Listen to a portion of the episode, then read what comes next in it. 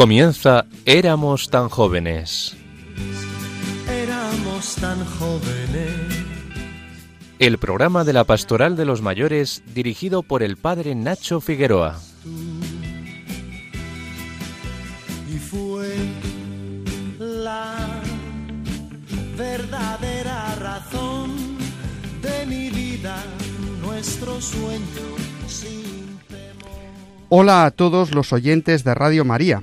Iniciamos un nuevo programa en esta calurosa tarde del mes de julio, fiesta de Santa María Magdalena y víspera de la tercera jornada de los abuelos y ancianos, encomendándonos a la protección de nuestra Madre y Señora y hoy especialmente a la de María de Magdala y los abuelos de Jesús, San Joaquín y Santa Ana.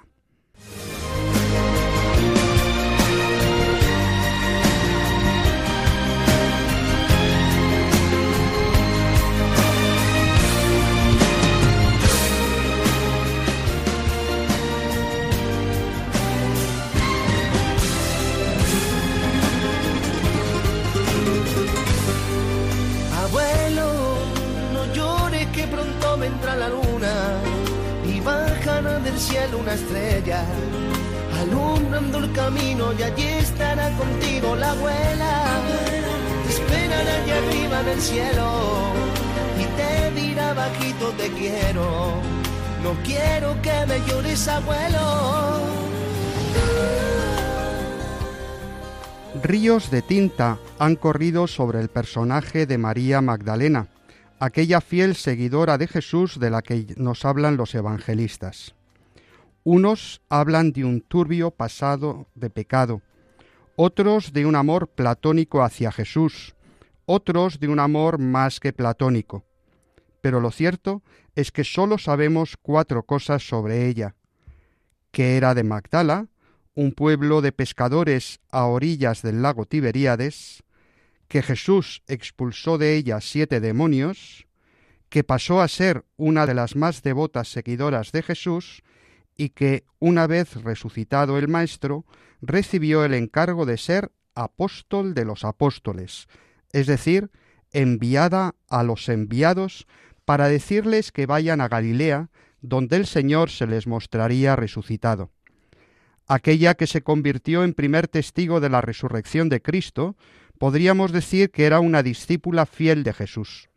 Hoy diríamos que era una fan incondicional del Maestro de Galilea. Todos somos testigos en nuestros tiempos del fenómeno fan. Hay fans de deportistas, de toreros, de influencers, de las redes sociales, de cantantes, de actores y actrices. Pero, ¿puede haber fans de Jesús? Desde ahora os digo que rotundamente no. De Jesús se puede ser admirador, devoto, discípulo, adorador, apóstol e incluso consagrado a él, pero fan fan, lo que se dice fan, eso no es cristiano. Porque la palabra fan, como todos sabemos, viene de fanatic, fanático, es decir, de quien de modo irracional somete su voluntad a alguien a quien admira. El fanatismo, aunque muchos digan que los católicos somos fanáticos, es todo lo contrario al discipulaje. Seguir a Jesús es precisamente un acto inalienable de libertad. Ven y sígueme si quieres, si me quieres. Y la respuesta del discípulo es siempre libre, racional y razonable. No soy fan de Cristo, porque a Él le importo y Él me importa, porque respeta mi libertad hasta el punto de que aunque yo le diga no, Él sigue dando la vida por mí. María Magdalena no era fan de Jesús.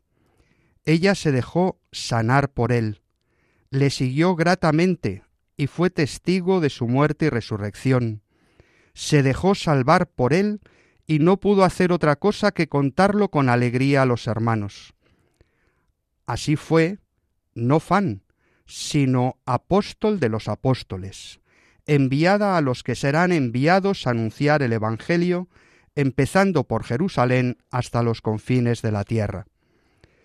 A ese apostolado, que forma parte de la esencia de la Iglesia, estamos llamados todos los cristianos, que lejos de todo fanatismo, seguimos anunciando con palabras y obras que creemos en Cristo resucitado, que estamos por la vida, por el amor y por la libertad. En esta jornada de reflexión preelectoral, bastante inútil por otra parte, porque a estas alturas ya tenemos claro a quién vamos a votar, quizás podemos reflexionar como preludio de esta tercera jornada de los abuelos y mayores sobre cómo demostrar a nuestros hermanos los hombres que esto de ser cristianos no es una cosa de fanáticos irracionales, sino de hombres y mujeres libres y capaces de razonar, que ponen sus pensamientos, sus sentimientos, su amor y su libertad al servicio de aquel que se convirtió en el mayor influencer de la historia, no con sus éxitos, sino con su aparente fracaso colgado de la cruz. Él, el que murió y resucitó, nos sigue enviando hoy para que seamos sus testigos ante toda la humanidad. Él mira hacia el cielo, llorando bajito, le cuenta una estrella, creyendo que es ella. Le tira besos desde su ventana y le pide a la luna que cuando la vea le diga al oído que quiere tenerla durmiendo su vera con él en la cama tan fría y vacía y llora de pena, qué pena.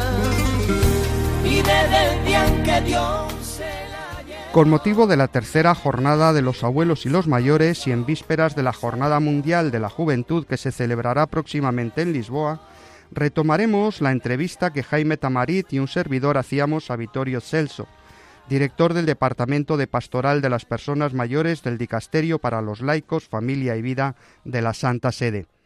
Con Victoria Pascua nos pondremos en modo viaje y nos acercaremos virtualmente a los paisajes relacionados con los personajes a los que hoy recordamos, María de Magdala y San Joaquín y Santa Ana, los padres de la Virgen.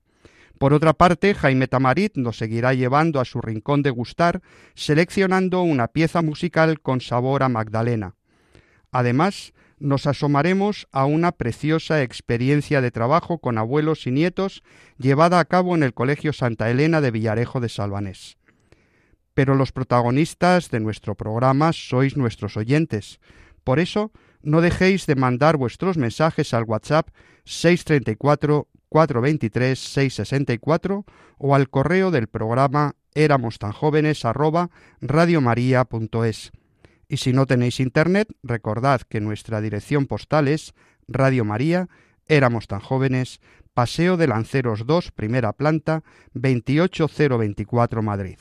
Estamos en Radio María, os habla el Padre Nacho Figueroa, y esto es Éramos tan jóvenes.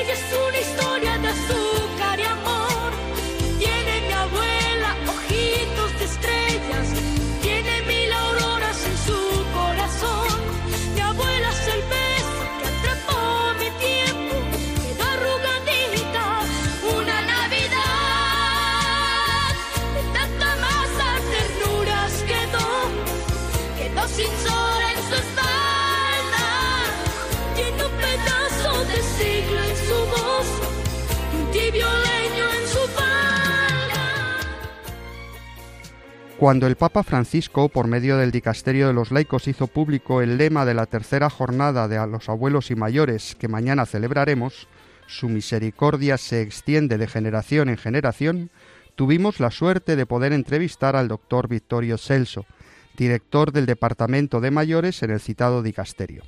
Con él tuvimos la oportunidad de hablar de esta jornada y de las diversas experiencias de pastoral de los mayores en otros países y continentes, y de las perspectivas de futuro en esta dinámica de trabajo.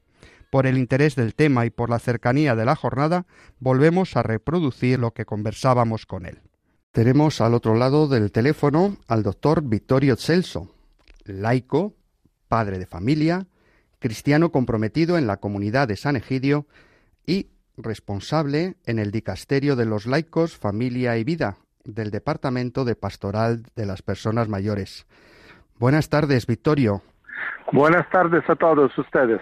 Encantados de oírte y poder compartir unos minutos contigo. Tenemos aquí a nuestro lado a Jaime Tamarit, que te saluda. Buenas tardes, Vittorio. ¿Cómo estás? Buenas tardes, Jaime.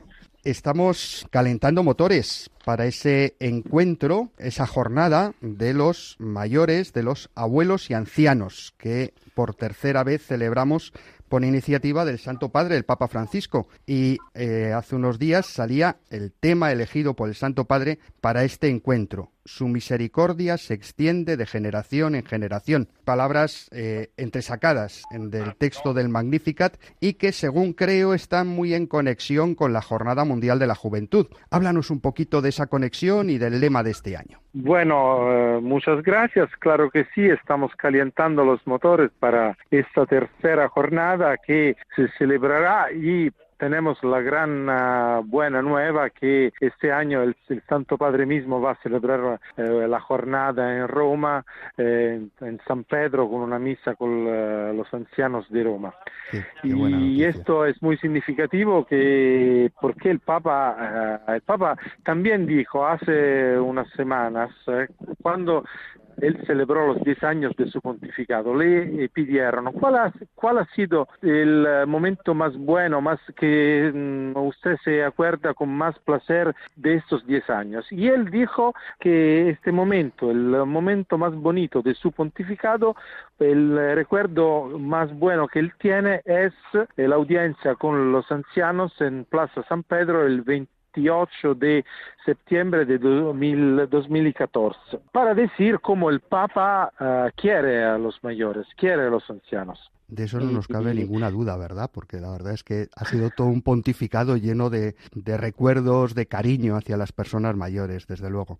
Conexión con la JMJ. ¿Por qué este lema eh, de este año? Porque a mí me ha, siempre me ha chocado que la primera vez que el Papa uh, Francisco ha hablado de los ancianos fue el 26 de julio de 2013, cuando él estaba en Río de Janeiro eh, en medio de los jóvenes de la JMJ de Río de Janeiro. Y él, y nadie se lo iba a esperar, empezó hablando de eh, Joaquín y Ana, de los abuelos de Jesús, eh, en a un millón, dos millones de, de jóvenes. Eh, desde entonces, él ha, sido repitiendo este eh, lazo entre los jóvenes y los, y los ancianos. Entonces, como nuestro dicasterio trabaja también en la JMJ y la JMJ va a empezar el primer de agosto de este año y la jornada mundial de los abuelos y de los mayores será el 23 de, de julio, entonces ocho días antes, pensamos y, propusimos al Papa de, eh, poner eh, en contacto, de establecer un lazo entre las dos jornadas y él aceptó con mucha gana. Y nosotros vamos a pedir a los jóvenes que irán a Lisbona para celebrar la JMJ, antes de salir, antes de ir a Lisbona, que vayan a visitar a un anciano solo, que vayan a, a pedir la bendición a, una, un anciano y que los ancianos que recen para los jóvenes que, que viajarán para la JMJ, para establecer este lazo, porque este lazo entre jóvenes y ancianos hay una semilla de futuro.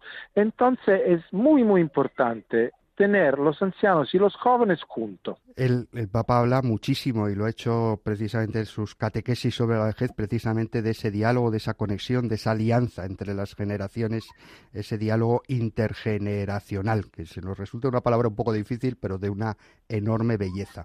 Yo cada vez que voy es a Roma... la palabra, pero sí, cuando... Sí, sí. La palabra es, es, difícil, pero cuando ves a un anciano y un niño que se abrazan, se comprende todo Eso, muy bien. la palabra es buena, ma la imagen, la palabra es difícil, ma la imagen es muy clara. Bellísima, bellísima. Eh, yo cada vez que voy a Roma me sorprendo de cómo estar en Roma es como estar en el centro de la cristiandad y al mismo tiempo como contemplando lo que, lo que ocurre en la Iglesia Universal. Supongo que trabajar en el dicasterio de los laicos supone como una gran atalaya, como una gran azotea, un balcón desde donde se está pendiente de todas las iniciativas en todo el mundo sobre los mayores. Eh, cuéntanos tu experiencia. ¿Qué ves sobre los mayores desde el dicasterio? Veo, por ejemplo, que hay un gran interés a la pastoral de los mayores eh, en América del Sur. En Latinoamérica hay una gran vitalidad de esta pastoral y, a mí, he visitado, por ejemplo, Brasil, donde hay... Eh, millares de personas que están comprometidas en la pastoral de las personas mayores y van visitando a la gente mayor, a los ancianos muy débiles en sus casas y eso es algo muy, muy, muy fuerte en muchos países de América del Sur. Pero también se ve como, por ejemplo, pastoral de los mayores es algo que es posible en en todo el mundo. A mí siempre me ha chocado que, por ejemplo, los cristianos chinos, y sabemos cómo es difícil, eh, difícil vivir el cristianismo allí, visitan a, los mayores. Es, es algo que se puede hacer siempre, que no crea problemas, que mm, le dona a la iglesia una cara de caridad, una cara que es aceptable, una cara muy, muy bella, una cara de misericordia que se extiende de generación en generación. Y también, por ejemplo, si miramos a África, donde eh, los ancianos a menudo son tratados como brujos, brujas, y como este problema de los ancianos, de los mayores, este, esta realidad, esta riqueza de los mayores va creciendo en todo el mundo. Todo el mundo crece, en todo el mundo crecen los, los mayores. Es algo que eh, nosotros en Europa pensamos que es algo muy de unos países, de España, de Alemania, de Italia, que son los países más viejos del mundo, pero eh, los mayores van creciendo eh, en todo el mundo. Pero esta es una buena nueva, es una buena noticia.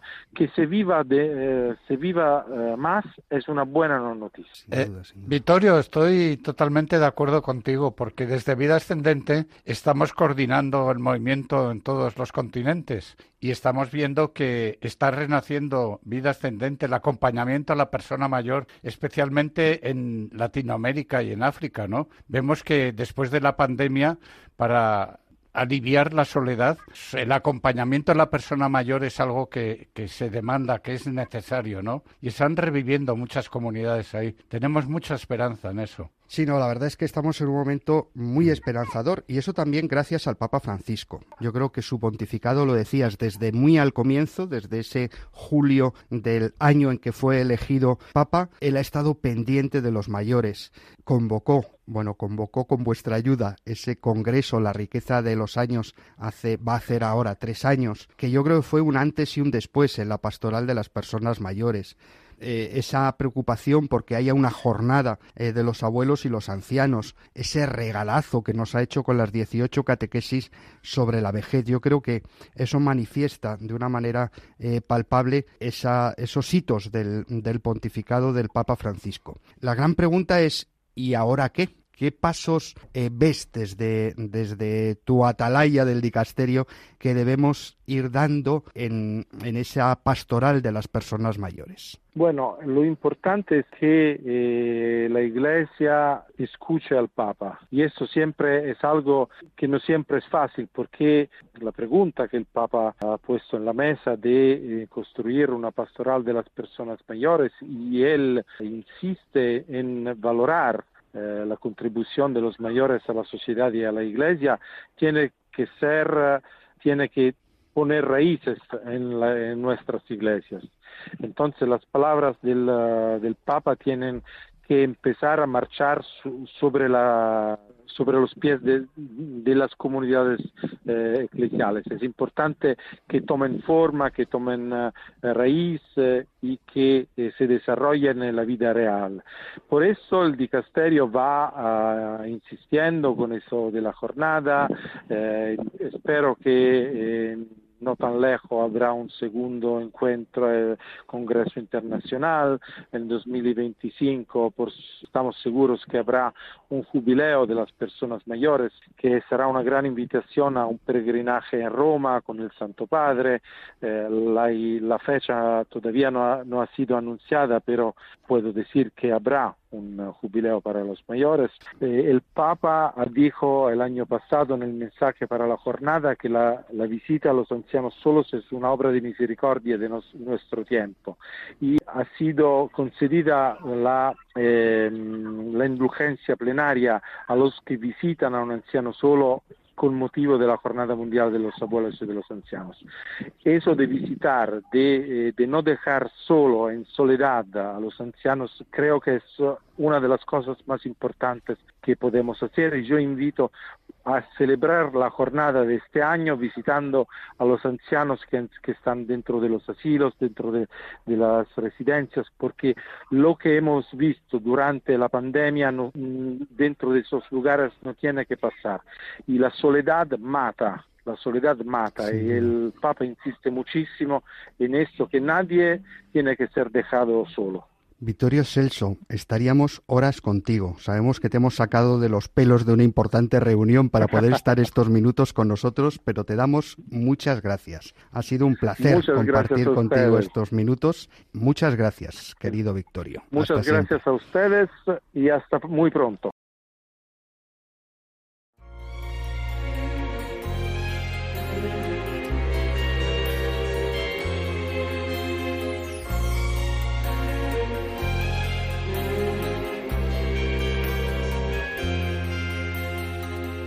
Es como una canción y de todo corazón mi abuela. Ella creció como el pan, por eso es como un trigal, mi abuela. Tiene los ojos de Dios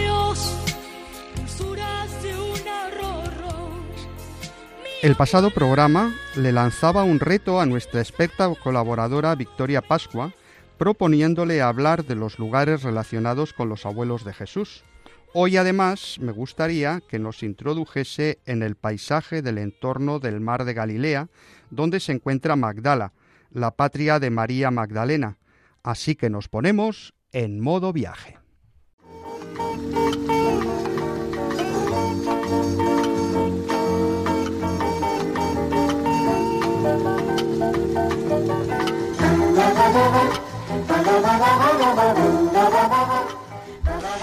Muy buenas tardes, Nacho. Buenas tardes a todos nuestros oyentes. Como decías antes de hablar eh, de los lugares relacionados con San Joaquín y Santa Ana, los abuelos de Jesús, nos vamos a la orilla noroeste del lago Genesaret, donde se sitúa la ciudad de Magdala, la patria de María Magdalena.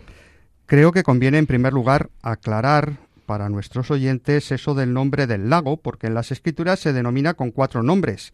Lago o mar Genesaret, lago o mar de Galilea, lago o mar de Tiberíades o lago o mar Kineret. Genesaret era una de las ciudades que estaba a la orilla del lago, Galilea era la región donde se encontraba el lago y donde se encuentra, Tiberíades viene de la ciudad de Tiberias, fundada también en la época de Jesús junto al lago, y por fin el nombre Kineret viene de la forma de arpa que tiene el propio lago. Y se le denomina mar, además de lago, no porque sea un mar de agua salada, sino que es un lago de agua dulce, pero que tiene olas por acción del viento que mueve las aguas y produce esas olas. Qué interesante, Nacho. Es verdad, pues después de hablar del lago que baña sus orillas, hablaremos de la ciudad de Magdala, que en la actualidad se sigue llamando casi igual, Migdal, que en hebreo significa torre. Hemos de señalar que dado que hay datos de la ciudad de la época helenista, es decir, de aproximadamente el siglo III Cristo, los griegos llamaban a la ciudad Tirigiae, que significa salazón o secado de pescado, lo que ya nos da pistas de que se trata de un importante pueblo de pescadores al pie del monte Ar de esto dan fe fuentes históricas como Flavio Josefo o Estrabón, entre otros, que mencionan la importancia de esta ciudad debido a su excelente pescado salado y sus excelentes mercados romanos. Aunque las excavaciones más famosas realizadas sobre la ciudad son las que se han hecho y se siguen haciendo en los últimos años en los terrenos adquiridos por los legionarios de Cristo a los pies de la ciudad moderna de Migdal, a orillas del lago. Hemos de señalar que la Orden franciscana ya fue adquiriendo para la custodia de Tierra Santa terrenos limítrofes hace más de un siglo y fue haciendo en ellos diversas campañas de excavaciones arqueológicas. ¿Y qué nos dicen, Victoria, los resultados de esas excavaciones? Pues mira, es muy interesante descubrir que ese nombre griego efectivamente tenía sentido porque entre las primeras cosas que se descubrieron junto a la orilla del lago fueron restos de industrias de conserva de pescado en salazón. Parece que cuando la pesca era muy abundante y no se vendía todo el pescado fresco, se procedía a conservarlo para que no se estropease como hacemos ahora. Según las fuentes históricas y los hallazgos arqueológicos, Magdala fue una ciudad importante con desarrollo social y económico.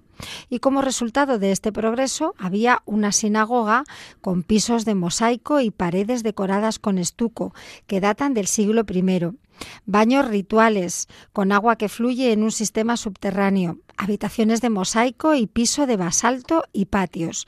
Los hallazgos arqueológicos actuales como monedas, eh, cerámica de vidrio, indican que la cronología de Magdala comenzó en el periodo helenístico y continuó hasta el periodo romano medio.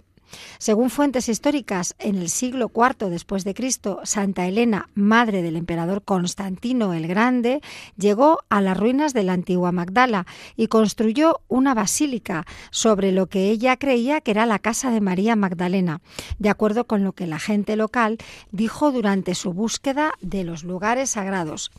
Fue una de las primeras peregrinas en Tierra Santa que construyó iglesias y basílicas en lugares que la tradición declaraba santos.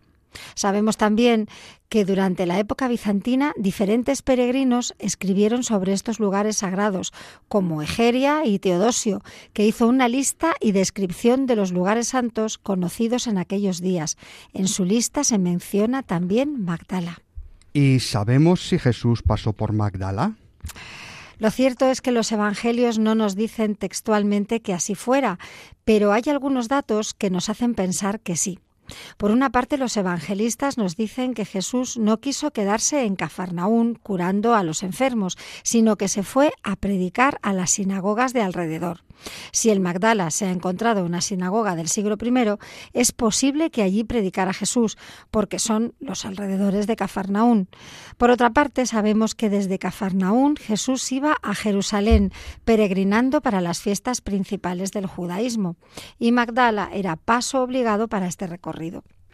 Muchas gracias, querida Victoria. No te vayas muy lejos porque aún te queda contarnos los lugares de San Joaquín y Santa Ana. Muy bien. Hasta luego entonces. Hasta ahora. Jaime Tamarit, presidente de Vida Ascendente, siempre nos ayuda a conectar la música con el tiempo en el que estamos y hoy nos pone en conexión con Santa María Magdalena, testigo de la resurrección de Jesús. Buenas tardes, Nacho.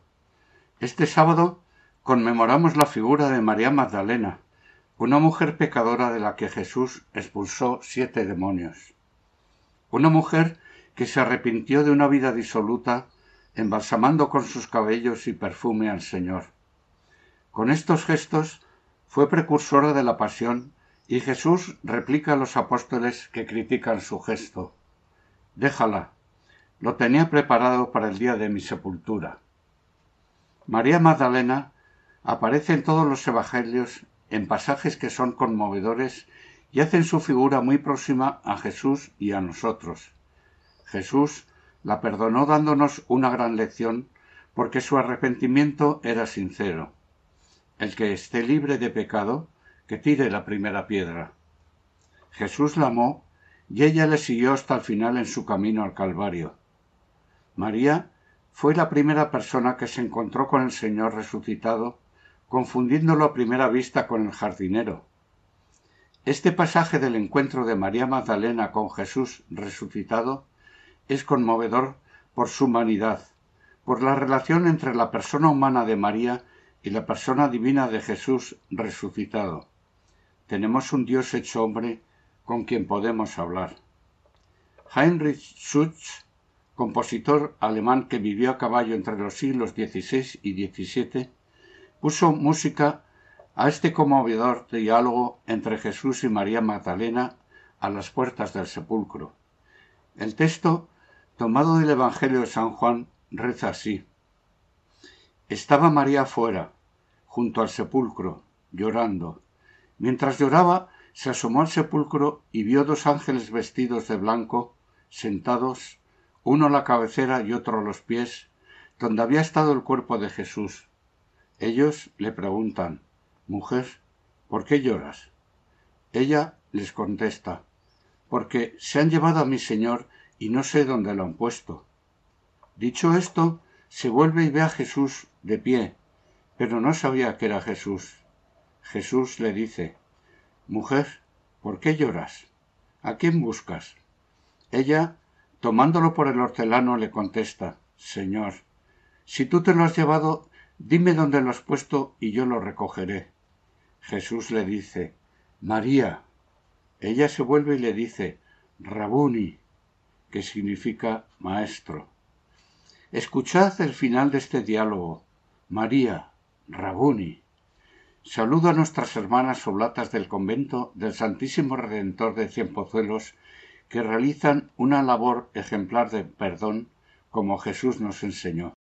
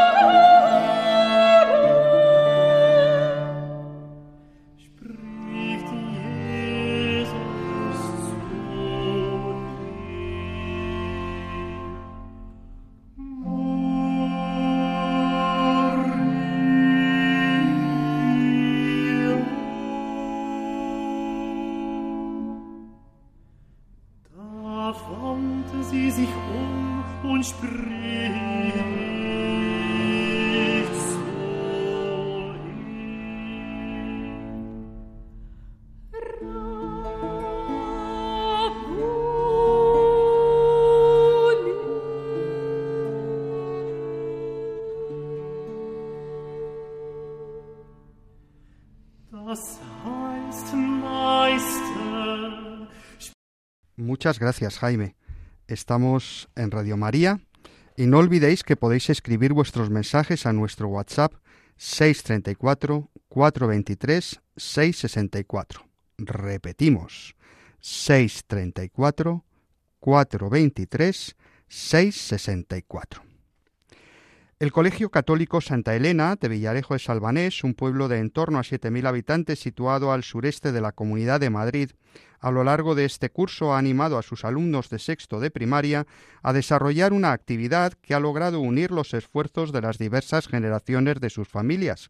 Y el fruto de ese esfuerzo ha sido la publicación del libro Cocinando con mi abuela escuchamos el reportaje que ellos mismos han elaborado para mostrarnos que esa propuesta del Papa Francisco del diálogo entre generaciones es posible y hasta divertido.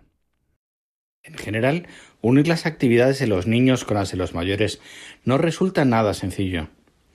Los horarios, los deberes de los pequeños o las ocupaciones de los abuelos no ayudan a que en el día a día puedan pasar juntos, aunque solo sea un rato pero en el Colegio Santa Elena se ha conseguido gracias al proyecto Cocinando con mi abuela en Villarejo de Salvanés. Luismi, profesor del colegio, nos cuenta los inicios de este proyecto. Bueno, pues Cocinando con mi abuela en Villarejo de Salvanés surge en el año, en el curso 2021-2022 con los alumnos de quinto A y quinto B del Colegio Santa Elena. Se lanza en el primer trimestre, pero se interrumpe por um, motivos eh, médicos. Eh, en mi caso, pues tuve que darme de baja y entonces el proyecto quedó interrumpido. Lo retomamos en el curso 2022-2023 y lo hacemos más extensivo a las áreas de plástica, lenguaje, eh, matemáticas, sociales y naturales, por supuesto. Metemos las artísticas y metemos también las nuevas tecnologías. El proyecto se enriquece y entonces pues entra en juego también mi compañera María, que entre los dos, bueno, pues hemos ido configurando pues este proyecto. Participan un total de 54 alumnos y eh, han vinculado a sus familiares, principalmente abuelas, algún abuelo y luego por circunstancias eh, ajenas a, y, y, propias de la vida, pues hemos tenido que tirar también de algún otro familiar, porque las abuelas o no existían o estaban lejos. Lo que empezó como una tarea escolar, escribir una receta, pasó a unirse con una parte más ambiciosa, incorporar a los abuelos. Entonces hemos unido la receta con eh, la vinculación entre abuelos y, y los nietos. Y los nietos. Así surgió el proyecto y así se ha desarrollado. Este proyecto ha sido sobre todo para juntarnos con familiares que por algún motivo, por ejemplo, yo que sé, que viven lejos o que normalmente no los puedes ver, pasar un tiempo con ellos y pasar un momento divertido haciendo recetas típicas de tu familia o del lugar donde es tu abuela. Estas recetas que los alumnos han escrito junto a sus abuelos se han recogido en un libro. A ver, el proyecto, que en principio yo tengo que decir que lo lanzamos y lo de editar el libro, aunque era una cosa muy atractiva, pero se veía poco viable, poco a poco ha ido cogiendo peso y al final pues ha salido adelante después de convencer con nuestro trabajo, el de María y el mío, eh, cómo se podía llevar a la práctica todo esto. Indudablemente el trabajo de los niños ha sido prioritario y ha sido el fundamental. Los, los alumnos, algunos lo han tenido fácil porque al estar en un municipio relativamente pequeño, 7.000 habitantes, pues tienen los abuelos muy cerquita, la mayoría de ellos, pero otros los tienen en residencias o los tienen muy lejos. Entonces, ha sido muy satisfactorio el que los propios alumnos te cuenten que han tenido que ir a visitar a, algunos de sus abuelos a la residencia para, para elaborar la receta, o que han tenido que hacer videoconferencias, o han tenido que pedir la documentación correspondiente para poder elaborar la, la receta, recoger fotos, hacerse fotos con ellos y demás. Ha sido muy, muy enriquecedor en ese sentido. Jaime nos cuenta el proceso que han seguido.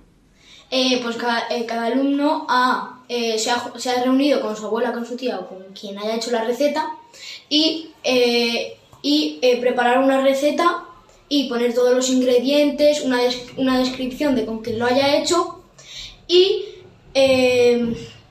y después eso se lo envía a, a, cada uno a su profesor y los profesores lo, lo reúnen, lo, algunas faltas de ortografía las corrigen y lo mandan a la imprenta para hacerlo. Como nos explica María, el contacto de los niños con los abuelos va a ayudar a transmitir ese conocimiento que se ha acumulado a lo largo del tiempo. Pero no solo hablamos de conocimientos, hablamos de cariño, de cercanía, de disfrutar del contacto. Bueno, sabiduría, cariño, si es que los abuelos son todo corazón, es que es, que es el, lo más bonito que puede tener un nieto, poder disfrutar de su abuelo o de su abuela, poder pasar tiempo con él, poder escuchar, poder preguntar, eh, poder aprender tanto, tanto de ellos, que, que la, uno de los objetivos de este proyecto era ese, que, que aprendiesen, que pasasen tiempo con ellos, que los disfrutasen, que los expriman al máximo. Todos ellos repetirían la experiencia. También estar con mi abuela porque es muy importante para mí y sobre todo ir a su casa porque hace dos años o así se murió mi abuelo y le echo mucho de menos y por eso voy a, a su casa. Aldara nos cuenta que ha sido lo más emocionante del proyecto. Poder pasar más tiempo con mi abuela y cocinar con ella. También poder firmar los libros y pues que me manden mensajes en plan que les ha encantado mucho la dedicatoria y el libro también. Todos han elegido las recetas por un motivo especial. Así nos lo cuentan Natalia, Aldara y Lucas. Yo he elegido un bizcocho que, de chocolate que hace, con, que hace mi tía, que para mí es mi bizcocho favorito, porque siempre le añade un toque especial, aparte de que no es tan dulce como el resto, ya que utilizan ingredientes más naturales que artificiales. Pues he elegido con mi abuela arroz con conejo, que ella lo prepara todos los domingos y siempre lo disfrutamos en nuestras casas. Yo con mi abuela elegí la paella de verduras porque siempre es muy, muy popular que la comamos donde mi abuela todos juntos y está súper buena, la sale muy bien. Vincular a las familias a los centros educativos de sus hijos tiene una gran importancia. Eh, la unión de familia y colegio es fundamental, o sea, es la base para que, que el aprendizaje y que, para que todo ruede. Si es que al final, eh, si no vamos de la mano los colegios y las familias, no sale adelante nada. Yo creo que, que es primordial. El evento final del proyecto fue todo un éxito, puesto que pudimos juntar a tres generaciones en el salón de actos del colegio para un acto cargado de cariño. Ha sido muy, muy gratificante el final del proyecto, porque logramos unir en el salón de actos del colegio a abuelos, lógicamente a los niños, y a muchos otros familiares, padres, y madres, tíos y demás. Entonces, el hecho de, de, verse reconocidos, me refiero a los abuelos, verse reconocidos en su labor, verse reconocidos en su saber y, y verse acompañado de sus, de sus nietos, pues fue una experiencia muy bonita. Los niños firmaron los libros a sus abuelos en ese mismo acto. Una vez que se presentó el libro, se hizo una exposición y demás, los niños fueron los que tomaron el protagonismo y firmaron los libros a todos aquellos que se acercaron para que se los firmase cada uno de los, de los, de los alumnos implicados. Entonces fue una experiencia muy bonita. Este acto además fue un reto para muchos. Pues yo al principio estaba un poco nervioso por, eh, porque digo, qué, ilusión, ¿no? Que se vea mi, eh, mi, abuela y junto a otras reflejadas en un libro que al final los que lo compren podrán ver recetas y eh, postres. En, y entonces al principio estaba un poco nervioso, pero cuando ya empezó ya me solté un poco y, y me hizo mucha ilusión. A mí me emocionó bastante porque hacer un libro de recetas con nuestros abuelos, con nuestros familiares, pareció bastante emocionante. También es que me da un poquito de vergüenza, también por si teníamos que hacer unas palabras o algo, porque yo no sé mucho de hablar en público. Pues estaba también un poquito nervioso porque ver en el libro a mi abuela pues me, me resultaba muy chulo porque la va a ver mucha gente y para mí es muy especial que esté ahí. Además, los alumnos han descrito a los abuelos, como hace Lucas con un lenguaje actual, que es que es como la más top de mi familia y la quiero un montón. Pero no siempre ha sido fácil. Era complicado, pero también era fácil. Porque, no sé, porque da pereza escribir. Para mí fue medio medio, porque es que como estaba mi padre al lado eh, eh, ayudándome, pues eh, me ayudó un poco. Y es que no, conocí a mi abuela, pero tampoco tanto, porque es que como está en, en, otro pueblo, pues voy pocas veces y la veo poco, entonces, y, y cada vez que voy quedo, eh, quedo, con mis amigos de ese pueblo, entonces la veo poco y la conozco, la conozco, pero tampoco tanto. Aparte de esta interesante unión de niños y abuelos, se ha pretendido dar un carácter social al resultado del proyecto. Así nos lo cuenta María. El proyecto está unido, va de la mano con CRIS contra el cáncer.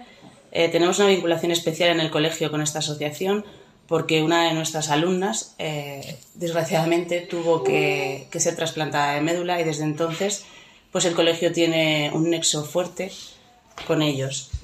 Eh, hemos colaborado en, otras ocasiones y, esta vez no queríamos dejar pasar la oportunidad de que todo lo recaudado con la venta del libro de los chicos fuese destinado a ellos, a Cris contra el cáncer.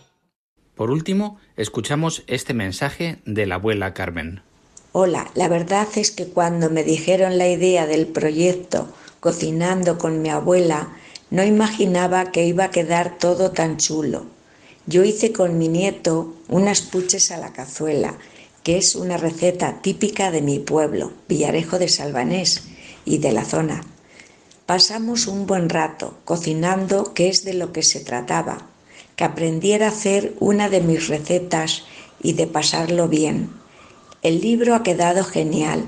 Son recetas fáciles de hacer porque están explicadas por niños y la experiencia de pasar el rato con ellos en esta vida de locos, que no sacamos tiempo para nada. Ha sido una buena excusa. Luego también saber que lo recaudado es para la Fundación de Cris contra el cáncer ha hecho que las ventas del libro sean todo un éxito. Me encantó también el día de la presentación y firma del libro, fue en el salón de actos del cole y ver cómo participaban unos llevaban recetas hechas para degustar, otros vendían libros y todos firmaban con dedicatorias a los que se llevaban el libro. También a los mayores nos hicieron un homenaje.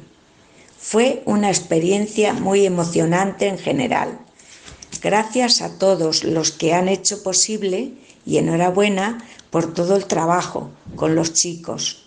Un saludo a todos los oyentes de Radio María y en especial al Colegio Santa Elena. Feliz verano. Muchas gracias a los profesores, padres y alumnos y especialmente a los abuelos y abuelas del Colegio Santa Elena de Villarejo de Salvanés. Si conocéis otras iniciativas de pastoral de las personas mayores, esperamos que nos las contéis en el WhatsApp de nuestro programa 634 423 664. Una vez más, 634 423 664. Victoria Pascua, experta en peregrinaciones, nos prometía hablarnos de la patria de los abuelos de Jesús, San Joaquín y Santa Ana, pero creo que lo tiene un poco difícil. Buenas tardes, aquí seguimos de nuevo para hablar de los abuelos de Jesús. Lo cierto es que los evangelios no nos hablan de los abuelos de Jesús, de modo que para poder rastrear sus huellas tenemos que agarrarnos al único dato que nos ofrecen sobre la Virgen María, una doncella nazarena. De ahí que la primera pista que tenemos sobre los abuelos de Jesús es que el lugar más antiguo donde se recuerda a Santa Ana es Séforis, una ciudad romana a escasos 5 kilómetros de Nazaret. Muchas fuentes hablan de Séforis como la patria de la Virgen María.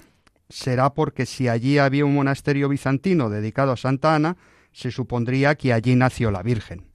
Efectivamente, sabemos además que Séforis significa pájaro en hebreo porque está en un altozano donde se tiene una vista elevada a los alrededores. Sufrió un importante desarrollo urbanístico durante las primeras décadas del siglo I, de modo que nos resulta extraño pensar que desde Nazaret, José y quizá también Jesús, durante su vida oculta, pudiesen desplazarse a este lugar donde habría mucho trabajo para el artesano, que sería José, y por qué no, Jesús con María podrían aprovechar a saludar a los abuelos en su casa. Los peregrinos que van a Tierra Santa pueden visitar en Séforis tanto el monasterio de Santa Ana, descrito por los peregrinos que fueron a los santos lugares en la época bizantina, como el parque arqueológico de Séforis, donde hay una sinagoga con mosaicos muy bien conservados del siglo IV, los restos de un teatro romano y una curiosa acrópolis con una torre de vigilancia y una preciosa villa romana, con el famoso mosaico de la llamada Mona Lisa de Séforis. En la parte baja se conserva el ágora a dos calles principales, el Cardo Máximo y el de Cumanos y una serie de construcciones con espacios con mosaicos de influencia egipcia. Una visita, como decíamos, muy interesante. Pero sabemos que hay otra tradición no menos importante que sitúa a los abuelos de Jesús en Jerusalén, ¿verdad? Así es, los únicos datos que tenemos de ellos proceden de los evangelios apócrifos. Son precisamente el protoevangelio de Santiago y el pseudoevangelio de Mateo los que nos cuentan que los padres de María, que se llamaban Joaquín y Ana, no podían tener hijos y que este, que es un dato relevante, iban cada día al templo de Jerusalén a invocar a Yahvé para que les concediera el don de la paternidad. Así comienza a crearse o a crecer la leyenda de que Joaquín y Ana vivirían en Jerusalén, muy cerca del templo, de modo que cuando los cruzados conquistan la ciudad santa, recogiendo esa tradición, construyen una iglesia dedicada a Santa Ana, precisamente anexa al lugar donde se encontraba la piscina de Bethesda, junto a la puerta de las ovejas descrita en el capítulo 5 del Evangelio de San Juan. Pero hemos de reconocer que hasta la época cruzada no podemos asegurar que el lugar se relacionara con los abuelos de Jesús. Afortunadamente, la iglesia cruzada de Santa Ana no se destruyó en la invasión de Saladino y las posteriores dinastías musulmanas. Por una parte, el respeto que el Islam tiene a la Madre de Jesús y por la otra, porque el edificio era de tal calidad que decidieron convertirlo en una madrasa, una escuela coránica. Por eso, cuando aún el lugar estaba en posesión de los musulmanes, los cristianos siguieron celebrando en aquel lugar la Natividad de la Virgen, que tendría lugar siguiendo la tradición medieval en el emplazamiento donde vivirían junto al templo de Jerusalén, San Joaquín y Santa Ana. Sea como sea, lo cierto es que es un lugar estupendo para recordar a los abuelos de Jesús. Querida Victoria, como siempre, un placer hacer estos viajes virtuales por la historia de la Iglesia. Muchas gracias. Muchos oyentes nos escribieron tras el pasado programa para darnos las gracias por la oración que leíamos por los abuelos. Al comenzar esta tercera jornada de los abuelos y ancianos, vamos a retomar esa oración compuesta por el Papa Benedicto XVI.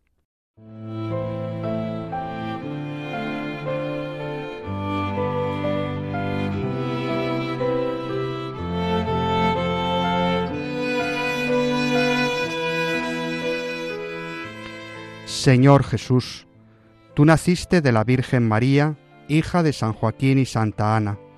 Mira con amor a los abuelos de todo el mundo. Protégelos. Son una fuente de enriquecimiento para las familias, para la Iglesia y para toda la sociedad. Sosténlos.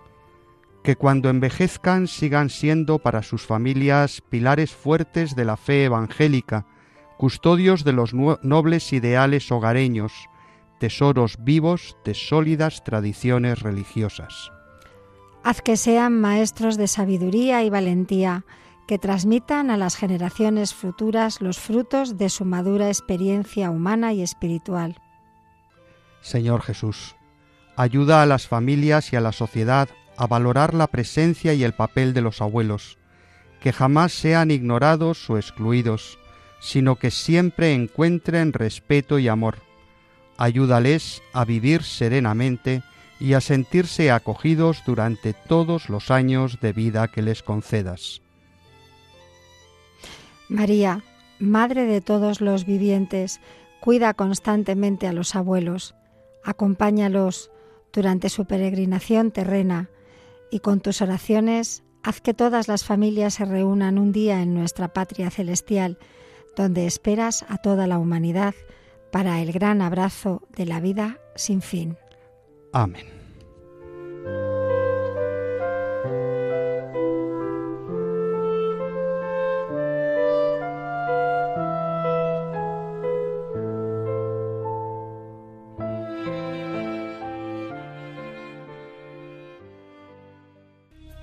Hacia el cielo, llorando bajito, le cuenta una estrella, creyendo que ella le tira besos desde su ventana y le pide a la luna. Concluimos nuestro programa de hoy que esperamos os haya gustado. Ya sabéis que podéis volver a escuchar este espacio buscando en los podcasts de la web de Radio María por el nombre de nuestro espacio, Éramos tan jóvenes. Como siempre podéis escribir a nuestro correo éramos tan jóvenes arroba radiomaria.es. Agradecemos su colaboración al equipo de dirección del Colegio Santa Elena de Villarejo de Salvanés y como siempre a Jaime Tamarit y a Victoria Pascua. Estuvo en el control Marta Troyano y se despide de todos el padre Nacho Figueroa. Que el Señor Jesús y su Madre la Virgen sigan cuidando de todos sus hijos y especialmente de los ancianos más débiles y acompañen a los que se sienten más solos. Nos encontramos de nuevo, si Dios quiere, dentro de dos sábados a las seis de la tarde en la península y a las cinco en Canarias. Os dejamos con el Santo Rosario y luego las vísperas y la misa vespertina del domingo.